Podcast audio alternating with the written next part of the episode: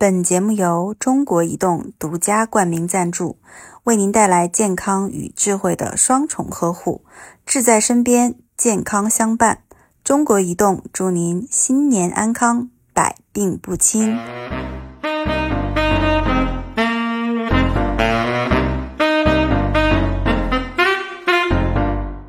Sad is your girl, you drive me so wild. Sad is you.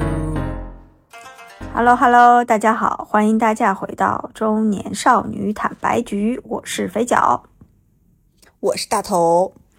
对，然后呢，其实呃，我们今天录音的时刻啊，是我们的新年算是完整的结束的时刻，你知道吗？因为虽然我们今年是初八就开始上班了，但实际上对于中国人来说，是过了元宵节才算是春节完整的过完的。对，但你可能在、在外面就体会到这种今。天我今天是元宵节，就是因为我比你哦要晚一天。哦晚一天对对对对我今天是元宵节，我今天早上还吃了汤圆呢。嗯，然后跟你讲，我们这个元宵节啊，过得非常的寒冷，整个国内都在大降温，然后我们在下冻雨啊，什么这种大冰碴子这种东西，你知道吧？是入冬以来最冷的一次吗？我觉得至少能排进 top 三，就是冬天的哦冷的程度。嗯，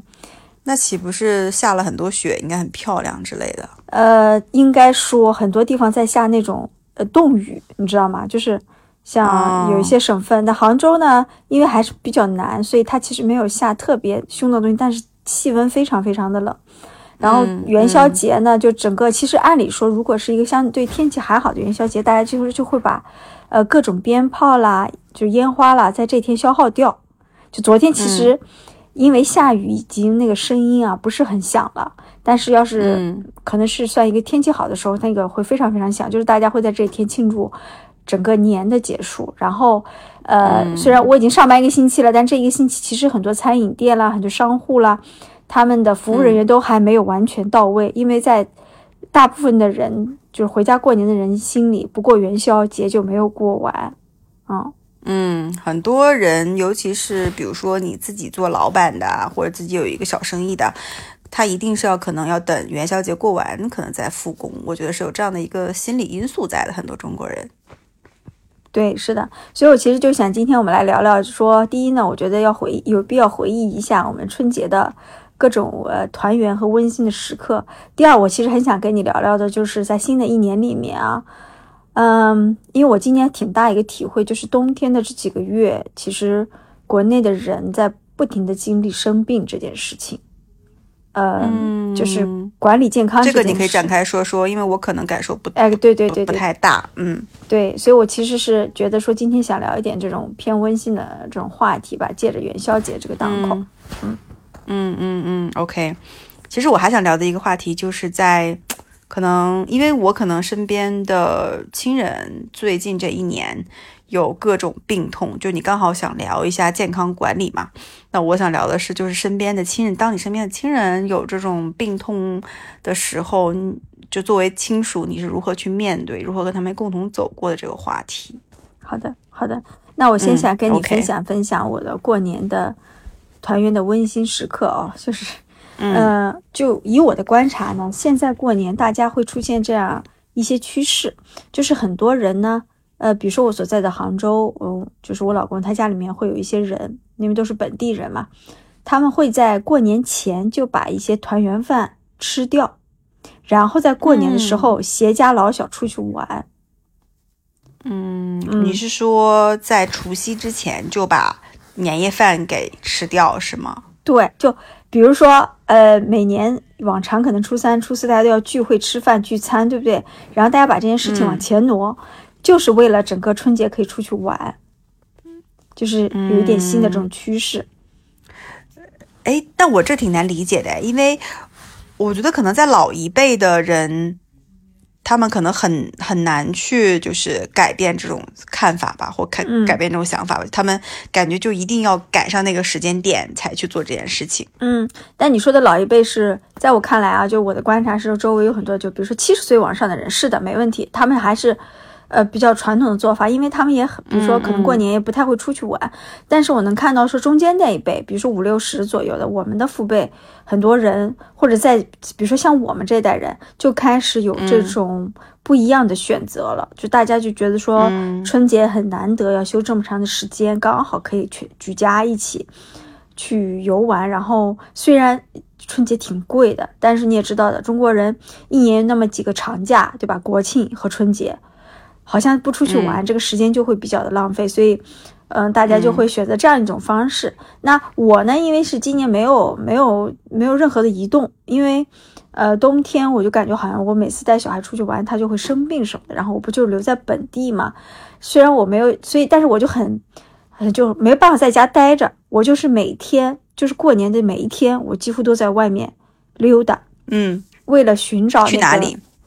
年俗和年味。就比如说，我就去小红书查，我说啊，杭州过年市集或者杭州过年年味，类似于关键词之后，我就去看。哦，很多网友会推荐说，过年要去哪里哪里逛啦，那里有市集啦，有活动啦，然后就每天去打卡这不同的地方，就是为了找找寻那种。就是我我我们小时候曾经体会过那种年味，但现在可能就比较难。然后我可以让我儿子多体会体会，你知道吧？所以我每天呢，要么就是和全家人，呃，比如说一起吃饭，一起聚餐。然后聚餐的这种档口，我们可能也会出去玩。然后，呃，剩下时间我就带着，比如说我和我全家，我们一家三口，我有时候会带上老人，就去我小红书里面查的这种年味浓的地方去溜。呃，举个例子啊，比如说，呃，杭州的大运河沿岸。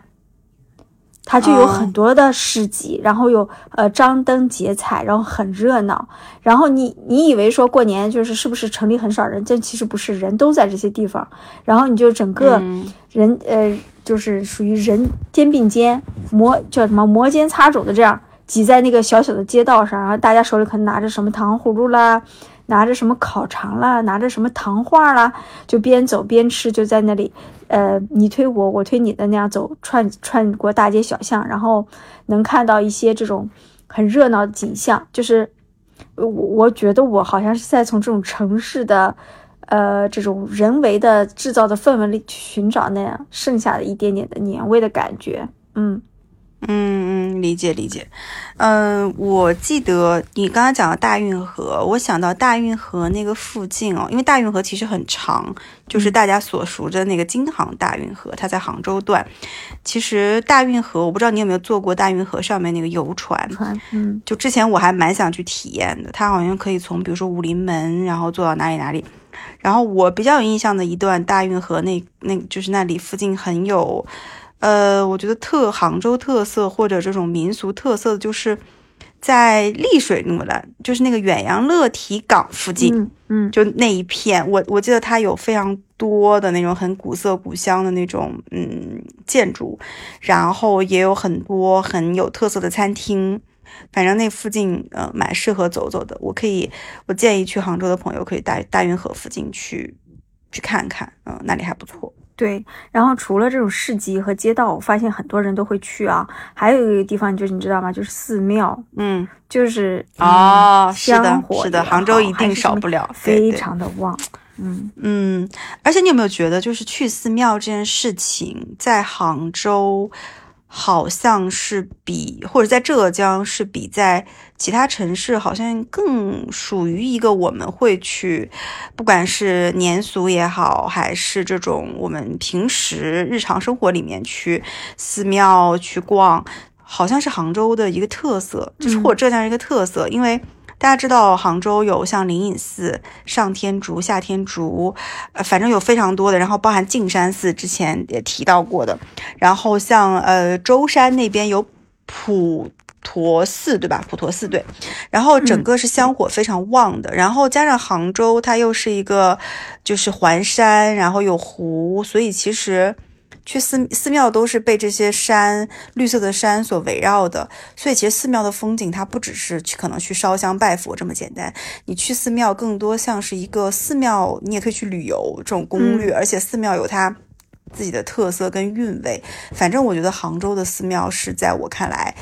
嗯，我觉得在整个中国里面吧，可能修建的可以数一数二的，非常漂亮。很值得对去。然后我就观察到说，原来可能，哎，怎么说呢？可能我这个原来我说的原来就已经非常古古老的时候，比如我小时候寺庙可能都是老年人去的，但其实没有。现在嗯大家不管是年轻人还是小朋友，都会去逛一逛。然后比如说我过年的时候，在大运河那里，其实你是可以从香积寺，香积寺也是很有名的寺庙啊，嗯，那个是的，会发那个什么腊八粥，我记得经常。对，可以从香积寺往哪逛，但是我去了，我看到香积寺人非常多，我就没有敢往里进，因为它整个排队就是排了一个长龙那样，曲里歪拐地往里走，就是你就会知道说，哦，就是嗯寺庙这个东西真的非常热闹。后来呢，我又去了一个小一点的寺庙，那个寺庙在不是说一种杭州非常有名的，只是在滨江区，就我们这个区还可以的一个寺庙。嗯然后你会发现也有很多人在里面去逛，然后就每一个店呢，就我可能不是一个信仰很虔诚的人，其实我没有什么特别的这种信仰，但我很喜欢走到每个寺庙里面去观察它的建筑、它的装饰的风格，以及它每一座店里面那个佛像的那种塑造的特点，它其实都不一样的。嗯然后有几次，像今年，因为我不是爬了挺多山嘛，山上很很多时候都会有寺庙。然后你观察每一座佛像的时候，我觉得它给我带来的这种心灵上的感觉都有点不太一样。呃，作为一个嗯没有信仰的人，当我看到一个比如说高两米、三米，甚至可能更高的佛像的时候，当我看到他的那个眼睛的时候，我有的时候会嗯觉得说、啊，他好像能够穿透我，看到我内心深处。呃，但也有也有的时候，我看到那个那个佛像的时候，我觉得他没有穿透我，因为他似乎做的金碧辉煌，似乎是为了可能满足一些当地的这种老年的信众对他的这种崇拜的时候，呃，你知道那种感觉吗？就是，嗯，当我怀着一副一个平常的心去逛寺庙的时候，我反而会有一些不一样的感觉。我就是，所以我今年的感觉是，我还挺喜欢去寺庙里去逛，然后去去和佛，哎，我也不知道我这样说可能不太合适，不能说叫和佛像对视吧，就是去仰望他们的时候，去感受那种那种很细节的不一样的东西，感受那个东西给我带来的不一样的东西。虽然我没有那个信仰，但呃，逛完这些庙会、这些寺庙以后，我就会觉得说，嗯，这种方式是和小时候不一样的。小时候我想要的过年就是穿好衣服，穿新衣服，吃好吃的东西，享受一些不一样的物质上的东西。但我现在更想看一些不一样的民俗文化。然后我今年啊，刷到很多那个福建游神的视频，我不知道你有没有哎，刷。我刚想，我刚想跟你说这件事情，就是今年这个福建游神火了，非常火，小红书上有很多。对，然后我当时看我非常羡慕，我说天呐，我说，呃，闽南人就是闽就是那个福建人也太棒了，他们还现在还有这么多的信，然后他们那个游神非常的丰富多彩，我非常。主要是那个赵世子太帅了，嗯太帅了圈了，你知道 吗？说他是什么财神爷的儿子，啊对对对，然后就说什么，哎呀，赵世赵世子现在成了就是新晋网红，在小红书上。是是，然后也由赵世子这个 IP，然后大家扒到了说，哦，福建游神是一个好像属于世界非遗之类的嗯这样的一个还蛮大型的一个活动。然后我现在突然有一种，就是我很期待。我不知道后面可能有机会在过年的时候去一趟福建去看这个游神，但我觉得可能这个游神火了之后，后面他会不会就是他成为一个过年的一个，就可能不是本地人，可能全国各地的人民都会去看游神。但我现在还觉得蛮有意思的，因为它有各种神。就是感感觉你脑中的神，然后它变成了一些 IP，然后就有各种像什么赵世子、张世子，还你知道吗？还有什么哪吒、小太子，还有什么什么什么童子什么的，反正就是各种世子。然后我觉得很有意思，这个东西很有特色。对，所以我就想，我包括我你看，我刚才说我自己去逛庙会、去逛寺庙也好，包括我看这个福建游神也好，我就觉得说，呃，因为物质上我们已经不像小时候那么匮乏了，所以我们现在反而想回归一些传统的东西，去寻找那种热闹、嗯那种那种味道，你知道吧？所以我就像你说的，我也觉得，如果我有机会能够去福建的某些村庄去感受那个东西，我想应该会大受震撼吧。我觉得那个嗯是非常有年味儿的一个东西。嗯，然后可以带着家里人，带着家里人一起这种感受这种东西，我觉得会给小孩子留下一些不一样的过年的感受。然后反正就今年他们说福建游神的这个水水准之高哦，主要是各种帅哥美女的那种神，就是 反正就特别，哎呀，真的真的还不错，真的代表中，我觉得这特别代表中国文化吧。然后你知道吗？其实，在温哥华这边啊，去过年的时候，也有很多寺庙是很就香火很很旺的。是吗？嗯，就是我觉得华人在哪里可能都，嗯，比较喜欢去拜神。然后我其实今年在温哥华过年，比我想象中的要更有年味儿。为什么呢？是因为不只是中国超市，因为可能在这边华人太多了。呃，我觉得中国超市也好，面向就中国人的各种超市，可能是有外国的超市也有，他都会特意去上一些中国人会喜欢的东西，比如说那个嗯龙须酥的那个糖。嗯或者是什么凤梨酥啊、杏仁饼，呃，或者是就他会把各种龙年的这种所谓的 dragon 的这种元素放在各个里面去，比如他会贴那种 slogan 的东西，包含小朋友的学校，他们也会做龙，然后贴各种龙的一些标识，这可能都是为中国人的或者是华裔的一个呃这种就是过年的一个这种民俗，就大家都是尊敬这件事情的。然后我觉得还蛮有意思的。然后我今年比较后悔，可能没有去做，但明年想去做的一件事情是，就是我们现在自己包饺子已经没有问题了，然后自己家吃已经没有问题了。然后我特别希望是说，明年的时候，我想包一些饺子，敲门送给邻居，送给外国人。嗯，就是可能是一种我们去，嗯，就是哦，今天是我们的一个节日，然后我想让你尝尝我们在节日的时候会吃的这种食物，我觉得也是一个可能对外的一个，嗯，去散播我们 文化的一些文化的一个，嗯。对对，文化输出的一个途径吧，嗯。对对对，我我我明年是想去做这件事情，然后我觉得它是一个蛮有民俗特色的一件事儿，嗯。嗯，所以听起来其实年味儿已经嗯有一点变化了。我们希望通过文化呀，通过一些传统习俗的东西去寻找这个东西。嗯然后我想跟你说的第二件事情就是，今年冬天因为国内人真的，呃，因为我们疫情的三年其实是，呃，就专家分享那三年，因为我们没有经历过什么大的病嘛，我们其实是封锁状态，所以我们其实免疫力进入了一个低谷的，就是免疫力没有经受过很多考验，然后今年就啊大受考验，你知道吗？就是甲流、乙流，包括各种什么浙肺炎什么。嗯反正经历了好嗯好几茬，然后这个过程中呢，虽然我家里人好像也有一些生病什么，但是其实，呃，我周围的人没有特别多的甲流乙流，就尤其我我我家里面，然后，对，甲流乙流是有是像像当时我们阳的时候那种症状吗？还是嗯，更严重？可能更可能还更严重，比如他会发高烧。之前那个大嗯喜也得过一次，是甲流还是乙流我忘了，会发高烧好几天，两三天，嗯，然后也也会咳嗽啊，什么头疼，就是就是感冒的症状都类似，但是甲流乙流就会比普通感冒更严重一层，对，就是很难嗯受的。会会就是也是大概要持续一周左右的这样的时间吧。对对，甚至你有时候也分嗯不出来，你你去了医院，然后有段时间医院也是人满为患，你要去测甲流乙流。嗯现在好像新冠已经不是最严重的那个、那个感冒了，你知道吧？那个发烧了，嗯，所以所以好像就变成了新冠 OK 跟甲流乙流，其实现在你看你不防控，就这些病还是还是会有。嗯反而我觉得，就像你，我觉得可能真的是免疫力的原因吧，因为在国外好像不太会有这种集中的爆发的这种病，哎，嗯嗯，然后像过年的时候，家里就会有亲戚来，比如说聚餐说来不了，嗯就说就是甲流或乙流在家里了，你知道嗯吧？然后我很大的一个嗯感受就是，因为今年我觉得经历过新冠，然后经历过今年这几波什么甲流、乙流之后，我就会特别有防范的这个意识。我甚至觉得比疫情的三年我还更深，因为你知道吗？疫情三年大家都会戴口罩，但现在不是的。嗯现在大家因为放开了，大家每个人的情况免疫力又不太一样嘛。但我会特别注意的是，比如说做一些公共交通的时候，我都会戴口罩。第二呢，是我会、嗯呃，我疫情期间储存的一些感冒啊什么的药品呢，我现在只要稍有不适呢，我就会把它们找出来去赶快吃。你知道吧？我以前会熬的，嗯我以前是熬熬熬把这个感冒熬过去，但我现在就是一点都不熬。然后如果稍微有点这种，我就赶快吃药把它压制下去，然后再就是锻炼身体，因为。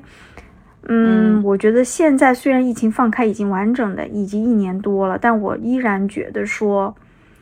保持健康和让自己能够维持一个相对强有力的免疫力是件特别特别重要和难得的事情。嗯嗯嗯，但我觉得哦，可能是这样，你今年其实没有患上这些甲流、乙流，然后没有得特别严重的病，对不对？这个冬天，嗯，对，没有。你可能觉得是你吃的那些药压制下去的，但我觉得可能未必。我觉得是你可能这一年或这半年里的一个对自己的一个，呃，怎么说，健康的一个特别持续的一个管理管理，或者是说你热爱上了户外运动，呃，嗯你更加关注自己身体的这些东西所带来的一个持续性的改变的一个结果。但你自嗯己可能觉得，哦，可是不是我吃药，所以我没有。但是就我跟大家说啊，就肥脚他原来就是一个真的，一到冬天，爱生病。我几乎认识他的那几年，我跟他工作的那几年，只要到冬天他就是生病，他就是咳嗽，他就是戴口罩，反正他经经常生病，每个冬天他就生病。啊，反而今年这些所有的病，就可能正常的比你身体好的人都得了，你都没有得。我觉得就跟你的运动习惯，或者是跟你，呃，比较会注重自己的健康有关，真的。嗯因为有的时候你真的得了，其实跟你吃药没有半毛钱关系，你就吃药也压不下去，可能。嗯，是有这个可能的。然后我今嗯年，我现在是基本上保持每周保持一到两次，反正尽量两次的那个去健身房的频次嘛。嗯然后过年期间，我跟你讲，过年期间我有两天是七点半左右，八点不到就起来去楼下跳绳儿。我去过年跳了两次，就每次大概跳？一个人，因为家里人都就不会爬起来做这件事情。然后过年这儿我们这儿天气也比较好，温度也比较适宜，但我总觉得说，因为我已经养养成了一个，比如说一周一到两次的频次之后，我就没有办法嗯。说一连八天的假期我一动不动，我就会难受。嗯。然后有两天我就跑起来下去跳了两千到两千五百个跳绳，然后又做了一系列什么高抬腿啊、有氧这种，大概进行个四十左右的分钟的运动，然后我觉得哇，那一天我就觉得我非常的健康，就运动给我一种莫名的健康的自信，然后呢，加上配合一些吃就是预防的药物啊什么的，我就觉得我的抵抗力在逐渐的变强，这种感觉。嗯我我跟大家讲一下，刚才大那个肥肥脚说到他做高抬腿跳绳，嗯，就是可能在常人看来，或者是啊大早上七点半就做四十分钟有氧高强度的，可能很难理解。但是因为我跟肥脚我们两个人之前，我记得我们俩一起出差的时候，你记得吗？我们俩去泰国，嗯嗯还是我俩去哪里？我们在那个酒店的房间里，那个嗯房间其实不大，我们俩就是用了中间的一块儿，然后我们俩好像做那个 insanity 还是做什么，我记不得了。但是有一段时间，你记得吗？我们俩疯狂热爱有氧运动，嗯，就是那种那个有氧运动不是开合跳那么简单哦，是就是那种波比跳，然后那种攀登跳、猴跳，就是我们俩就是有一段时间狂爱狂热，而且我们嗯好像只狂热有氧运动。我记得哦，有一段半年吧，然后我们俩就因为太热爱了，然后一起坚持。我们俩每天中午一起去健身房，然后我记得是我们俩中午不吃饭去健身房，然后运动完了之后，我们俩在那个健身房全家买那种买啥关东煮吧，咱俩应该是，反正就嗯类似于这种东西。对，然后我们俩就回去，然后继续工作，然后就这个习惯，在我们出差去什么泰国、韩国、什么什么台湾这些地方，应该都没有改变。我记得就是对，所以我觉得，嗯，就是这个健康管理，而且你你不得不承认，从那个时候开始运动这个习惯养成之后，你的身体是有变好的。嗯嗯，我觉得我后面的感受，因为我也有朋友是那种，有一天我一个朋友跟我说啊，我放弃运动了，我感觉很开心，因为我们其实都知道，运动这件事情其实就是逆人性的，因为是是吧？人的本性就是喜欢安逸的嘛，喜欢舒服的。运动哇，嗯好累又辛苦。但是我的体会是，因为我们俩一开始最开始就一开始运动的时候，是因为我俩刚做同事不久，然后我当时生完小孩之后，那个是就是有一圈的很多肥肉就一直没减下来嘛。我们大概坚持了减肥，对我当时是觉得我熬过了头两三个月之后，我这个习惯就再也我抛抛弃不掉不了了。然后我基本上后面有偶尔会，确实有些时候我会懒，比如说有有一个月、嗯。这种，我就会不怎么去运动，然后我就会觉得嗯。罪恶，我就会有一种很惭愧的感觉，然后会再迅速把它拾回来。就是你，就是可能我们要熬过头那么一到两个月的时间，你要尽力把这个东西变成习惯之后，你就戒不掉了。这个和嗯。和就是我觉得和偷懒一样，只要你运动起来了，嗯。变成一种习惯，它就会伴随你一生，然后帮助你把你的健康提升上来，然后成为你健康管理的非常重要的一个环节。嗯，而且你知道吗？就是讲到这个健康管理，呃，我觉得健康管理最开始的时候，其实你也知道，我是为了减肥，然后那个时候我的确瘦下去了。当然，我觉得减肥这件事情，就你真的想要在身材上瘦下去，一定跟你管住嘴有非常大的关系，因为运动其实只是其中真的只占百分之三十。说实话啊，如果你想瘦，其实就是完全要靠嘴上面去控制。那当然，嗯其实后面我就嘴上是没有控制。我现在我每周也都会规律的保持两到三次运动，而且最近我爱上了跑步，嗯而且我爱上这个跑步，现在我爱上了跑长距离，就是十公里、十公里这样的，十公里以上这样去跑。我最近这几周跑跑了很多公园，然后我之前会觉得跑到八公里已经是我的极限了，但是我现在跑到十公里，我上周末跑了十四公里，我会觉得跑步带给我安心的感觉，就是在整个过程中，因为只有你跟你自己，只有你跟你自己的呼吸声，然后你在路上可以碰到各种各样子的自然风光里的海鸟也好，海狮也好，呃，人们也好，然后旁边的推婴儿车的人，然后大自然的这种风吹过来。就感觉很好，然后我觉得更多是除了运动以外，我讲我我刚刚讲到之前运动带给我更多是我想减肥，我想去保持好的身材，但我现在更多的来讲，运动带给我的是一份安心感，就这个安心感，呃，就是就像有一个人在你背后不停的，可能他支撑你，就你不用担心说哦，我未来老了五六十岁的时候，我上八八楼十楼我上不去，或者是我提这个菜我提不动。或者是嗯，我担心有一天啊，我突然之间摔倒，然后我我没有力气，我呼哧带喘。就你会有运动给你做这个 backup，你就觉得说，哎，我只要保持运动这个习惯，我就会可能衰老的慢一点，我就会在未来我自己可能在中年到老年的这个时间段，比同龄人更有掌控感。然后更能去掌控自己的身体，然后更能去，呃，就是不需要可能不需要别人去帮你很多忙，你自己可以帮自己的这种安心感。就我现在可能更多的运动是为了健康啊、为了以后老年生活可能不要太，呃，靠别人啊。然后我觉得现在这个是就是做运动也好，就是所所谓的健康管理带给我的改变。然后我不知道你有没有，就是对我来讲。我近半年来，可能是我来了加拿大之后，因为你知道气候上也好，各方面有些变化，就是我们不是进入冬令时之后，就是日照很少嘛，而且经常阴雨天，人长期不晒太阳会出问题的。嗯就是很明显的一个表现，就是你晚上做噩梦，半夜惊醒，嗯然后呢，你会觉得缺钙，你会或者晒不到太阳，你会不开心。然后我就开始去吃保健品，就是嗯维生素 D 三、呃，维生素的 C。然后还有锌补锌，然后我会去吃那个欧米伽三会吃鱼油这些东西。然后我现在还还就还有我一直吃的 Move Free，就是保保持我这个膝盖这个润滑的。然后我现在每天早上会去吃这个所谓的保健品套餐，然后他会跟着我的早饭一起吃。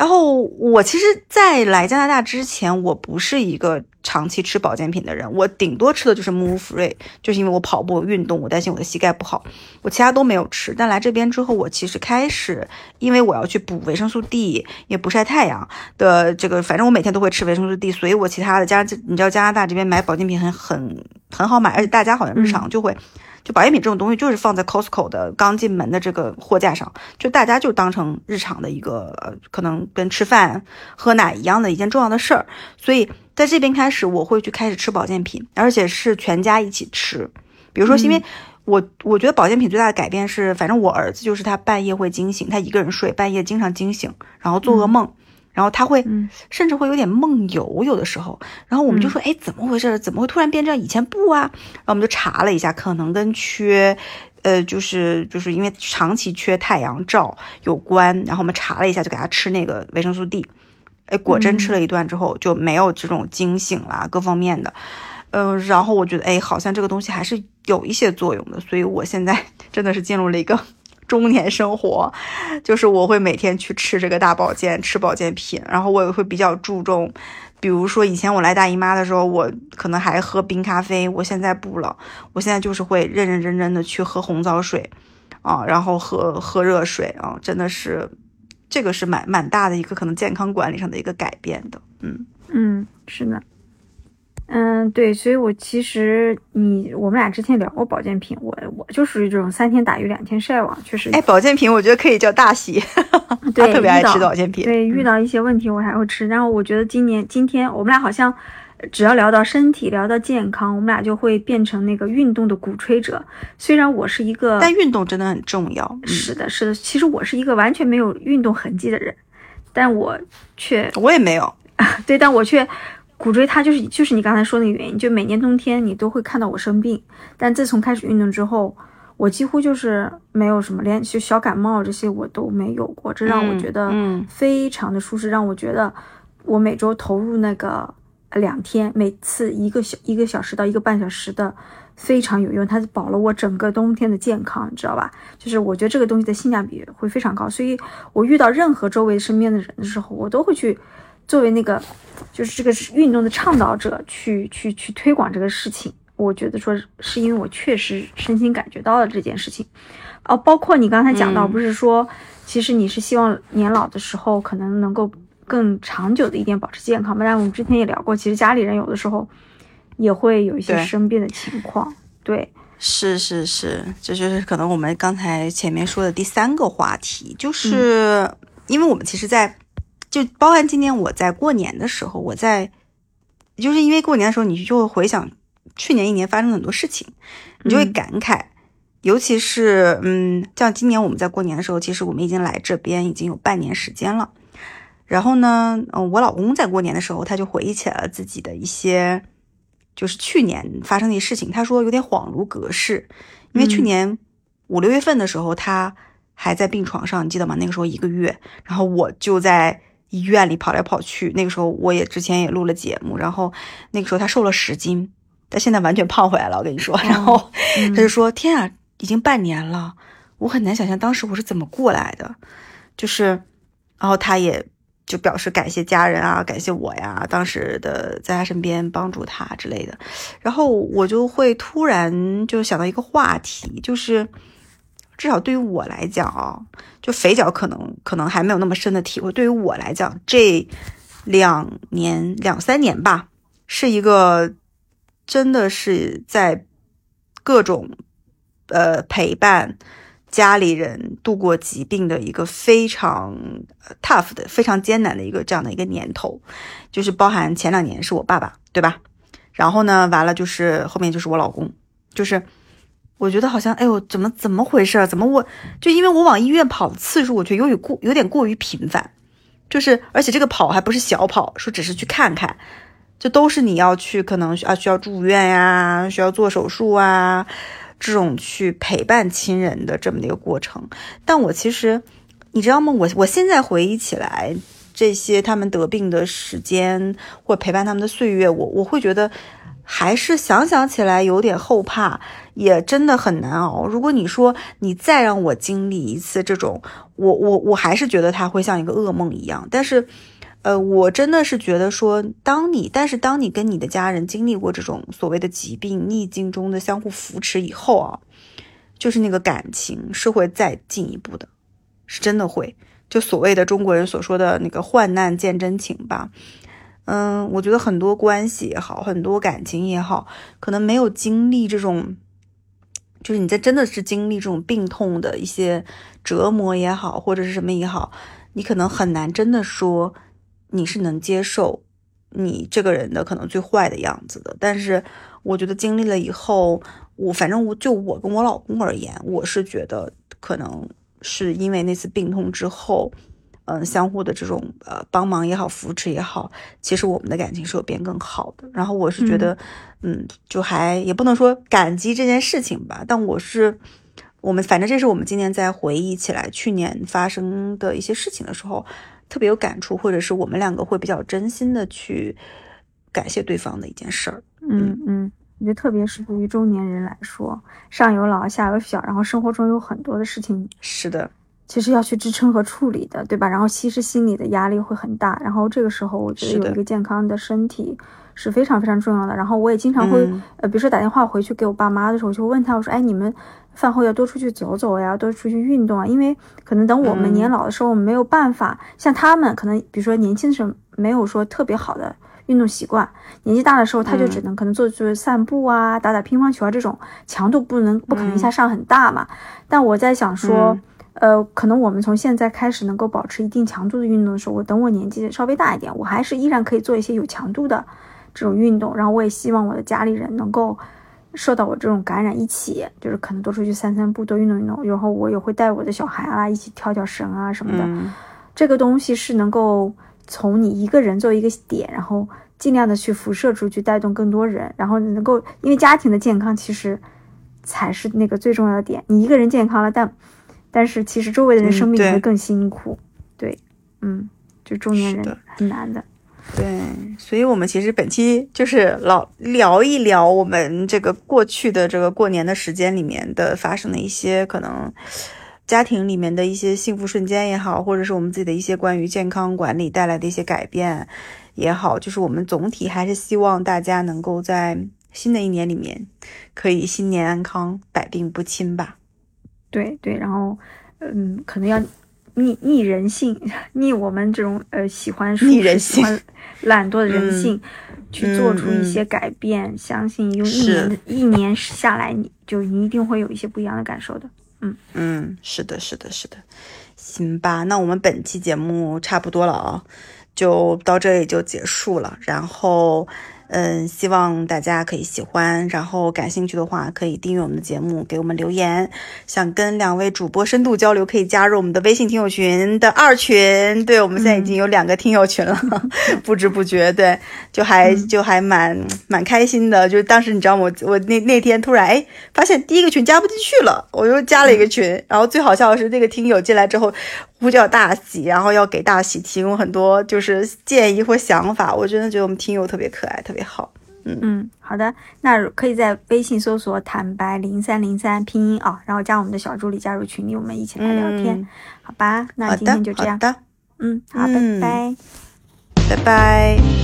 Everything should forget, everything should deny,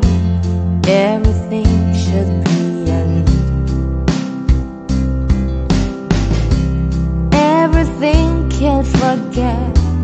that feeling can deny. Relation will survive into spotlight.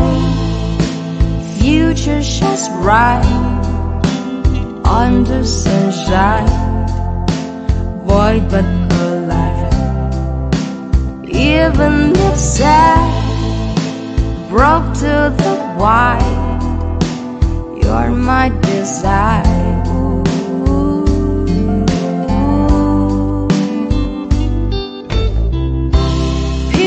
Confuse what is real. Imagination cross my love. There is only way to know. Although never show up to you forever. Always,